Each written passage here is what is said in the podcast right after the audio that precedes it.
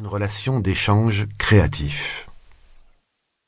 Ces soirées se tinrent dans le cadre très approprié d'une belle salle de méditation au siège de la Fédération nationale des enseignants de yoga. Ces cinq méditations sont donc marquées du sceau de l'oralité, elles doivent être lues comme telles.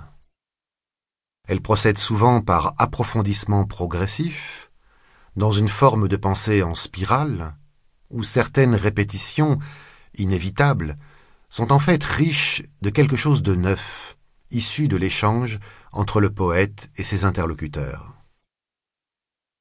Chaque participant à ces rencontres a pu faire, en ces moments de présence intense, une étrange expérience. Un homme, là, se donnait tout entier, avec humilité, pour évoquer une réalité apparemment inutile, négligée, voire ridiculisée par notre société. Mais au cœur de cette précieuse fragilité, entre les êtres, advenait quelque chose d'unique, que chacun soudain percevait comme fondamental. Né du partage, ces méditations sont ici offertes au partage d'un plus grand nombre, pour que vive l'étincelle de beauté qu'elles auront allumée.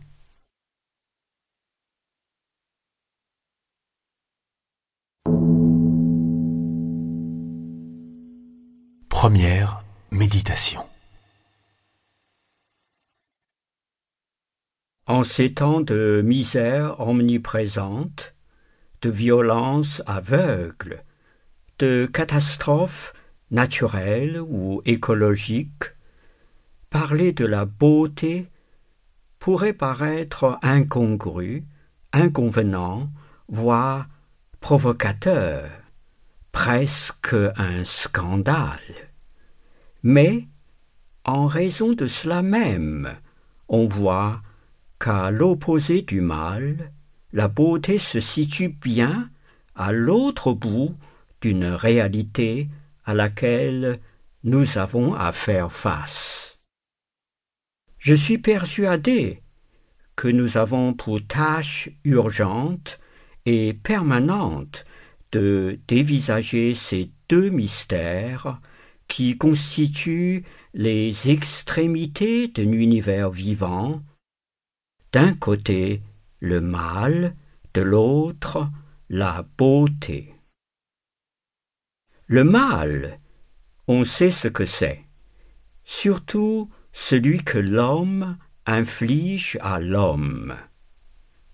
Du fait de son intelligence et de sa liberté, quand l'homme s'enfonce dans la haine et la cruauté, il peut creuser des abîmes, pour ainsi dire, sans fond. Ce que aucune bête, même féroce, ne parvient à faire. Il y a là un mystère qui hante notre conscience, y causant une blessure apparemment inguérissable. La beauté, on sait aussi ce que c'est. Pour peu qu'on y songe cependant, on ne manque pas d'être frappé d'étonnement. L'univers n'est pas obligé d'être beau, et pourtant il est beau. À la lumière de cette constatation, la beauté du monde, en dépit des calamités, nous apparaît également comme une énigme.